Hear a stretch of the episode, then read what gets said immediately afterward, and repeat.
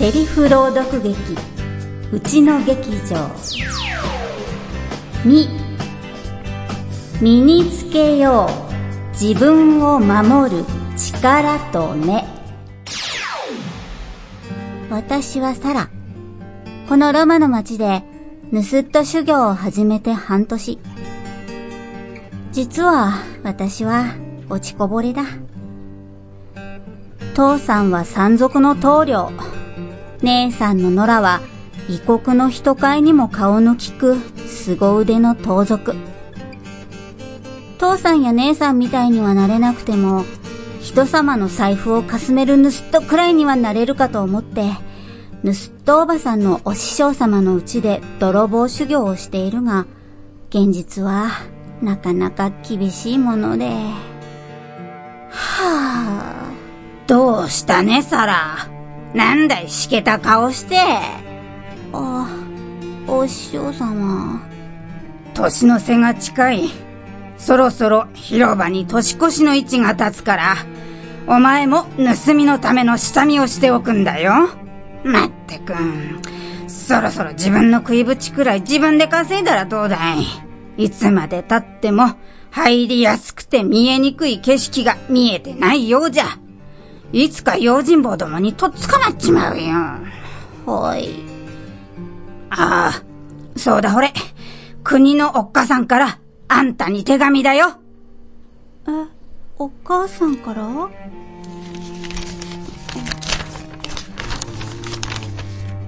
サラ、元気でやっていますか？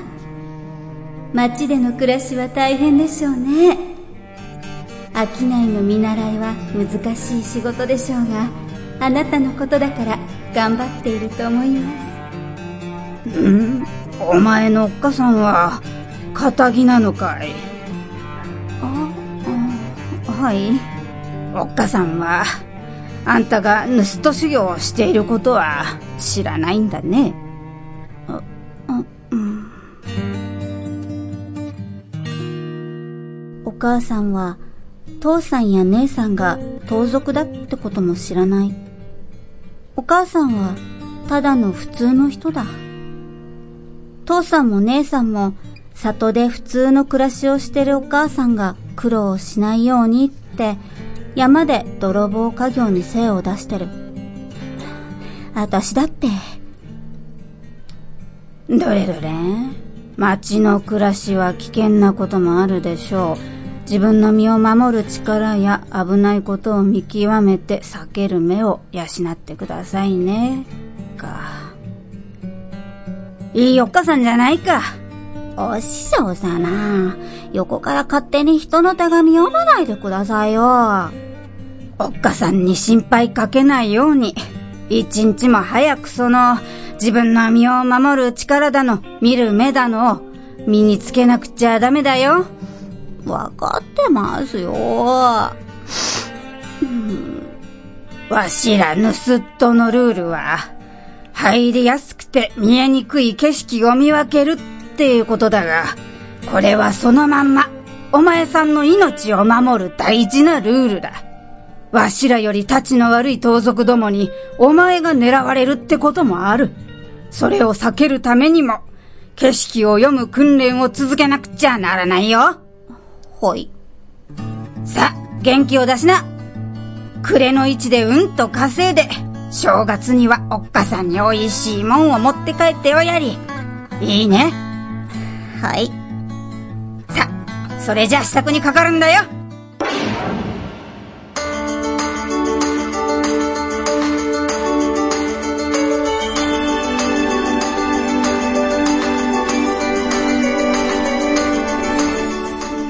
皆さん、こんにちは。声優イラストレーター、子供の安全対策コーディネーター、そしてこの番組、魔法の言葉、パーソナリティの内野真央です。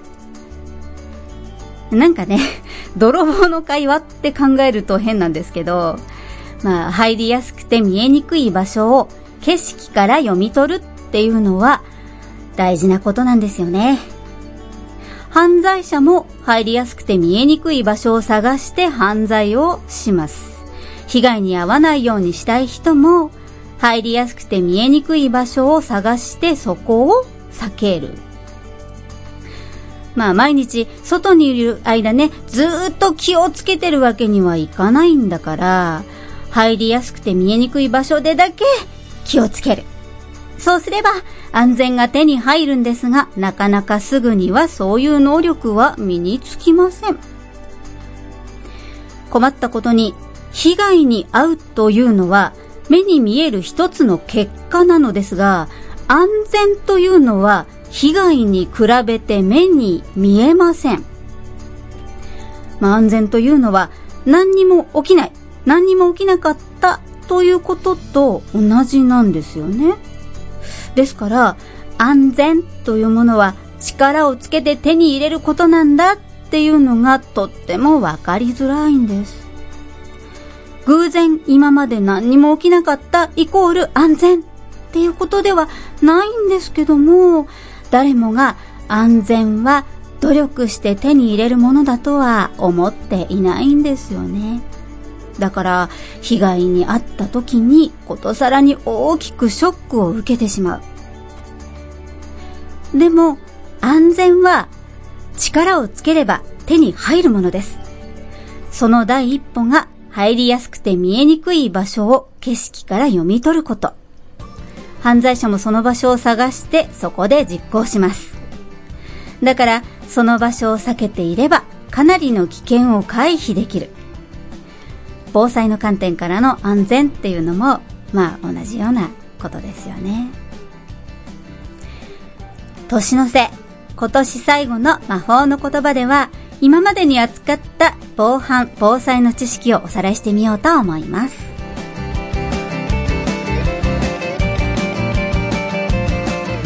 この番組は株式会社アルファの制作でお送りします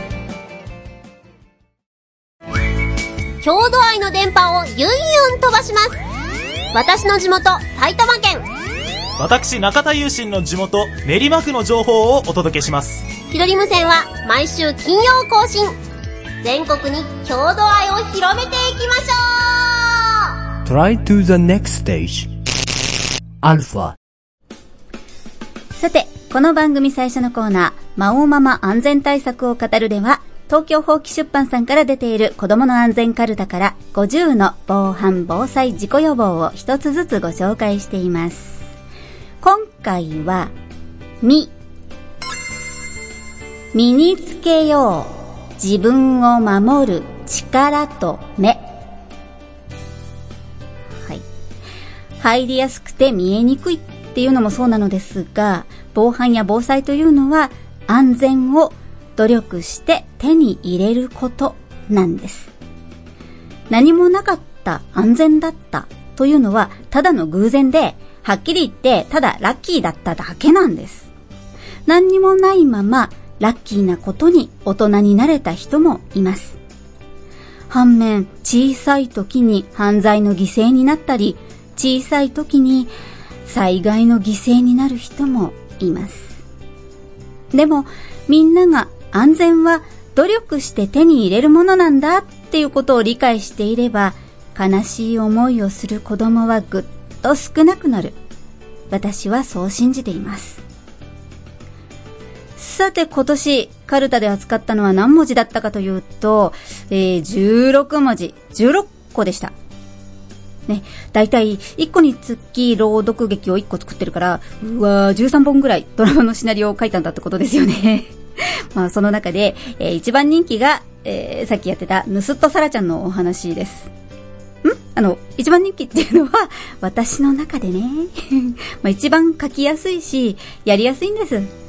で、次が、ほのぼの一家。お母さんと、お兄ちゃんと、まおちゃんと、声の出演のないお父さん。ね、男性をね、呼んでいきたいんですけどね、ちょっとね、あの、手近にいないんで、時代劇もやってみたりしましたよね。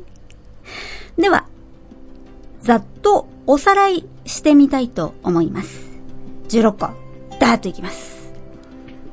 ゆ、遊園地、デパート、ホテルの非常口、見つけておこう助かるために。これは、まあ、ある意味ね、非常口探すのって習慣にしてしまった方がいいかもしれません。非常口のサインの意味を親子で調べてみましょう。まあ夏休み、まあ今、これがね、冬休みですけど、例えば夏休みの宿題にして自分で絵を描いて表にでもしちゃえば、標識の意味も覚えられるし、整理もできて一石二鳥ですよ。さて次。い、行くとこと帰る時間をはっきりと。子供の外出先とか時間を把握するのは過方法なんじゃなくて、まあ、万が一の時、地震や交通事故にあった時などに対処が早いからなんです。大人でもね、自分の外出先や誰と一緒かいつ帰るか、ちゃんと明瞭にしときましょう。さては、次は、うとせとふです。ね、夏の特集で扱ったんですけど、う。海や川、子供だけでは遊ばない。せ、背浮きして、息ができれば溺れない。ふ、服を脱ごうとしなくていいよ。覚えておこう、着衣泳。毎年、水の事故で尊い命が失われています。子供だけで海や川へ行かないのはもちろん、万一服を着たまま川や海へ落ちた場合どうしたらいいかということを思い出しましょう。水泳では何よりも先にまず背浮きね、あの、仰向けでね、浮くことができるようになるのがいいですね。次。え。エレベーター。乗るときはいつもここに立つ。ここってどこですか？はい。停止ボタンの真ん前ですね。地震が起きた時や夜中に一人でエレベーターに乗っていて知らない人と乗り合わせて不安になった時などにはすぐボタンを押して手近な階で降りましょう。け、消した後、覗かない、いじらない。し、しっかりと水で冷やそうやけどの時は。ね、けとしです。これも夏だったんですけど、夏には花火の燃えかすで火傷をする事故が増えます。燃えさしを触らないのはもちろん、終わった後の打ち上げ花火は覗き込むと危ないです。もしも火傷をしちゃったら、火傷の治療はまず冷やすこと。ね。火傷の深さとか広さによってはすぐに病院に行った方がいいこともあります。気をつけましょう。さて次。これは防災ですね。あ。頭を守れ。地震が来たらダンゴムシのポーズ。か。瓦屋根。ブロック塀にジュースの自販機。地震に備えて場所を確認。ちょっと長いんですけどね。これは防災の基本ですね。ぐらっと来たらまず火の始末じゃなくて、ぐらっと来たらまず頭を守れ。ね、ダンゴムシになる。胎児のポーズですね。それから、瓦や高層ビルから落ちてくるね、ガラスね。あの、上から降ってくると大変危険です。ね。あと、ブロック塀とか自販機は倒れて下敷きになると大怪我します。そういうものがどこにあるか、あの、確かめておくのがいいですね。あの、ずーっと何キロもビルが並んでるわけじゃないし、自販機がずらーっと何キロも並んでるってことはないので、よく通る道にね、そういうものがあったら、その場所でぐらっと来たらどうするか、日頃からシミュレーションをしてみてください。次、防犯です。わ、悪いこと、しやすい場所は入りやすくて見えにく。い。入りやすくて見えにくいってどういう場所ですか？誰もが出入りしやすくて、物理的に見えにくく視覚が多くて、心理的にも関心がない、誰も気をつけて見ていない、そういう場所ですね。そういう場所でだけ警戒を強めることで危険を避けられます。が、ああの、冒頭のね、ドラマでね、やってた、盗っ人修行中のサラちゃんでも、なかなかその場所が見極められないようです。これは、えー、練習しないと見えてこないので、景色を読む努力が必要です。次、自己予防ね。よ。汚れを落として、ぎゅっと押さえて血を止める。圧迫止血法ですね。でも子供でも、これを覚えてるだけでね、ずいぶん違います。怪我をしたら、まず水で洗う。傷に泥やゴミがついていない状態でギュッと押さえて血を止めます。でも、大きなものが刺さっていたら自分で抜かずに119番しましょう。次。す、すぐ押せるところに元を防犯ブザー。入りやすくて見えにくい場所をどうしても通らなくちゃならないときは、防犯ブザーの出番です。警戒した方がいいところでだけスタンバイする。いつでもね、気をつけてるっていうのは無理なんです。でも、ランドセルの中に入っていたら、カバンの中とかね、奥の方に入っていたら、あ、怖いって思った時すぐ押せないですよ。はい、大丈夫でしょうか。次。の。乗らないよ。お家の人に聞くまでは。うん。車というのは、犯罪の現場や犯罪の手口と密接に関係しているものです。お家の人が把握していない状態で誰かの車に乗るのは危険と隣り合わせです。まあ子供の場合ね。ね。車の中は見えにくいということを思い出してください。次も防犯ですね。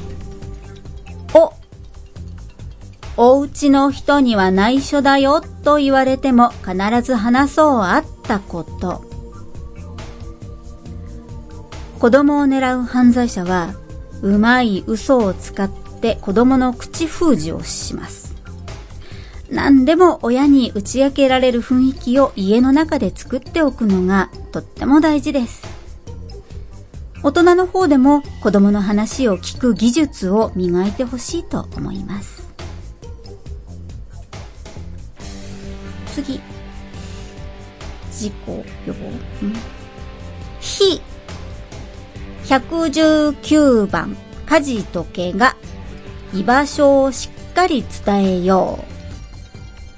ね。あの、パニックってると間違いやすいんですけどね。えー、119は火事と怪我。110番は事件と事故。ね、気が動転している時にも、ちゃんと今自分がいる場所を伝えられるように、日頃から練習しましょう。どっかにね、書いて置いとくとね、家の中のね、電話の近くとかね、あの、いいですよって話をしました。うん、これで、はい、16個。まあ、私はもちろんこれを全部覚えています。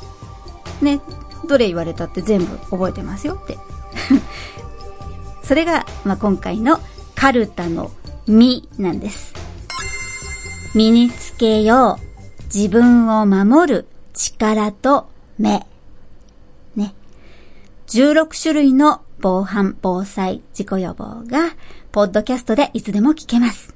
ぜひ活用してください。あなたは悪くない。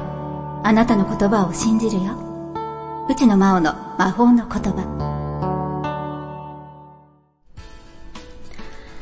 あさて、えー、今ご紹介したのは、まあ、放送順でね、えー、50音順じゃなかったんですけど、なんであが途中から出てくんだみたいになったかもしれないんですが、はい、えー、さてそれでもね、私全部これを覚えています。人にも言えます。でも、だからといって、本当にいざという時、使えるかどうかは自分でもわかりません。頼りないなってね、ちょっとね、思うかもしれないんですが、防犯とか防災をね、気をつけてやっていると、本当に何も起きないです。変な話。何にも変わったこと起きない。被害を回避できたっていう実感はないし、住んでのところで命拾いしたとかいう劇的な体験も特にありません。ね。うん。統計とか数値に出ないと信頼性がないという方がたまにおられますが、当然ですが、データや数値に出ないからといって意味がないわけではありませんよね。だって安全は目に見えないし、何も起きないことが安全なんですよ。だから、その犯罪被害の統計はあるんですけど、安全であることの統計っていうのはないんですよ。犯罪はね、あの、犯罪白書などで、あの、通報、それから被害届の数によってデータ化されているんですが、安全とかどういう状態が安心かというのは数字に出にくいんです。非常に出にくい。まあ、せいぜいね、あの、意識調査で治安についてどう思うか、最近安全だと思いますかとかね、そういうアンケートを取って結果を集積するぐらいしかできないんです。ましてね、子供の意見、子供の目線で安全かどうかなんていうのは全く数字には出ません。できません。ね、ただ唯一ね、防犯や防災が劇的に役に立つと感じられる、そういう人がいます。そういう方というのは、まあ私もそうですが、ご自分がかつて犯罪や災害の被害に遭った経験があるという人なんです。もしも自分が子供の時にこれを知っていたらあんな目には合わないで済んだ。皮肉なことにそれを実感できる人だけが、ストレートに防犯や防災の重要性や必要性を認識できるんですね。何事も起きずに楽しく暮らせた。それが一番幸せです。でも、ただのラッキー任せにするんじゃなくて、危険を意識的に事前に避けられるとしたら、その方がずっといいですよね。で、そのままね、何事もなく平和に大人になってほしいですよね、子供たちにはね。安全は目に見えません。防犯防災を心がけても何も起きない。でも、その何も起きないことこそが努力して手に入れなくてはならないものなんです。あなたの夢を諦めないで。うちの魔王の魔法の言葉。ねえねえ、映画見に行かね。この前も言ったじゃん。別のとこがいい。そんな彼女の無理難題に直面しているあなた、劇場へ遊びに来ませんか？劇場が分かりづらくたって、有名な人が出てこなくたって、大きくなくたってやっていることは同じです。そんな小さな劇場の中身を、編曲トークで紹介しちゃいます。僭越ながら番組内容を変更して、白が演劇情報をお送りします。各週水曜日、ポッドキャストで配信中お芝居、一回見てみない ?Try to the next stage. アルファ。後半は、伊達に長生きしてないうちのの人生の引き出しコーナー。引き出しなので、いろんなものがごちゃごちゃと入っています。真面目な話もあればお笑いもあったりと、それはもう引きこもごもなわけですが、そんな中で今日のおすすめは、足湯。おすすめだよね。豆知識コーナーになってんね。これね、腰痛とか冷え性とか月経不順とか、かかとのガサガサ不眠。なんかいろいろよく聞くんですよ。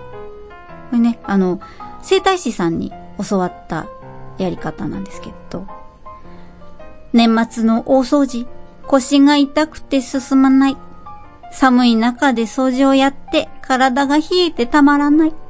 そんな時、お風呂とはまた別に足湯をお試しください。これがね、ほんとよく効くんですよ。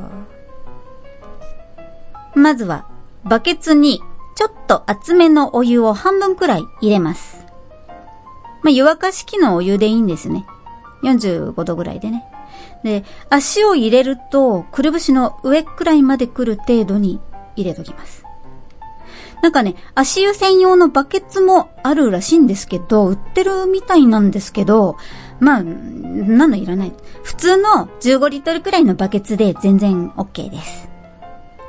そして、夜間にお湯を沸かして、差し湯ができるように用意して、タオルを持って準備完了です。まず、バケツのお湯に足を入れます。パイルダウンって知ってます？無人が出た。足が冷えてると、これだけでもじんじん痛いんですが、すぐ冷めてきます。なので、えゆっくりゆっくり夜間の熱いお湯をバケツに注いでください。ね。で、ちょっと熱いかなっていうぐらいの温度を保っていきます。これを10分くらいやっていると、なんだかちょっと顔とかもう上半身までポカポカしてきます。そのくらいまでね、あの、頑張ってやってみてください。そうなれば OK です。これ途中で、あの、まだなんかこう寒いなーっていう時点でやめちゃうとあんまり効果ないんですよね。なので、あの、ポカポカしてくるまでやってみてください。だいたいま10分ぐらいですね。さて、えー足を拭いたら、すぐに何かクリーム系ね、あの、なんかこう、保護する、ぬるぬるするものね。で、かかととか指の間までマッサージするようにして保護してあげましょう。私なんかあの、安いハンドクリームとかってね、やっちゃうんですけど、全然そんなんで十分だと思います。そして、腰痛やどっか痛いという方は、このまま裸足で寝ないで、ソックスを履いて寝るといいようですよ。でもね、あの、人によって、冬でも裸足が好きっていう人は多いですよね。でも、体の不調は、足を冷やしたことで自分が知らないうちにこう現れ、あの、現れたりするそうです。なんか知らないうちに冷えちゃってたっていうね。それが多いそうです。でも私なんか、夏でもブーツ履くくらい足が冷え性の人なので、余計も足は温めないと大変なことになっちゃうんですよね。であの、まあ、ただし、その、足が冷えてるっていうのは、あの、いいことも一つだけあります。足の血の巡りが悪いので、足が臭くならないんです。本当に、あの、どうぞって、あの、ブーツ脱いでね、今でもさあ、さあどうぞ、さあ匂い嗅いで、OK です。真夏にブーツでも匂いません。はい。冬なんか全く毛ほども臭くないです。常に仮死状態なんじゃないかっていうぐらい。本当ところが、うちの末っ子は、なぜか真冬でもソックスを履かず、雪が降ってても、足が匂うもうあの、半袖短パンですからね、今この時期。年の、もう暮れですからね。2月でも半袖短パンなんじゃないかなっていうくらいね。あの、服持ってないのって通りすがりのおばちゃんに言われて、この間、言われちゃったぐらいなんですけど、あの、裸足が好きなんですよ。まあ、血の巡りがいいというのは、まあ、臭いってことでもあるわけです。代謝がいいってことですからね。うん。老廃物がいっぱい出て。もう末っ子がこたつに入ってると臭くて涙が出てきます。もうね、足跡まで匂うので、家から駅まで裸足で歩かせたら、犬じゃなくても、私でも匂いがたどれるんじゃないかと思う、そのくらい臭い。まあ、そういう人は、足湯の必要はないのかもしれませんが、足を清潔にしていると匂いも取れてきます。臭い人も足湯、やってみてください。ほんとね、あの、これ、いろいろいいことばかりで、まずは、腰痛が取れてきました。なんか、春回路とかいらないじゃん、みたいなね。生理不順が治ったっていう方もおられますし、20代なのに、かかとのガサガサ？なんかかかとひび割れてるっていう26歳知ってるんですけど、すごく効くよ。そういうひび割れとかもね、もちろん、なんと、足湯をやった日は、体が温まってるので、よく眠れます。うん。またね、えー高血圧で肩までお湯に浸かれないという方でも大丈夫なので、お年寄りでもいいかもしれません。服を着たまま、これベッドサイドでもできますからね。簡単でいいことずくめなので、ぜひお試しくださいね。あなたにありがとう。うちの魔王の魔法の言葉。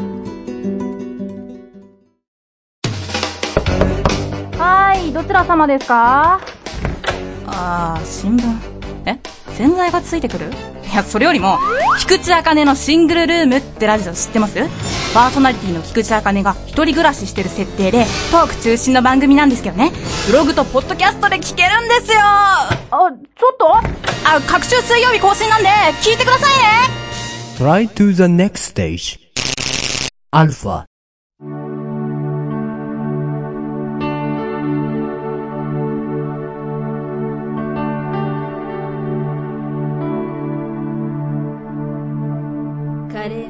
さて、今年2013年もあと残すところわずかとなりました。いろんなことのあった一年間でした。毎年思うんですが、来年は今年よりいいことがありますようにってね、でも、いいこともあれば悪いこともあって、いつでも上り調子というわけではないんですよね。でも、来年こそは、いいこと満載の年にしたいですね。2014年、えー、年明け最初の放送は、えー、もろもろの都合もありまして1月18日土曜日となります。来年もどうぞよろしくお願いいたします。それではまた次回の配信でお会いしましょう。お相手は声優イラストレーター子供の安全対策コーディネーターパーソナリティの内野真央でした。幸せに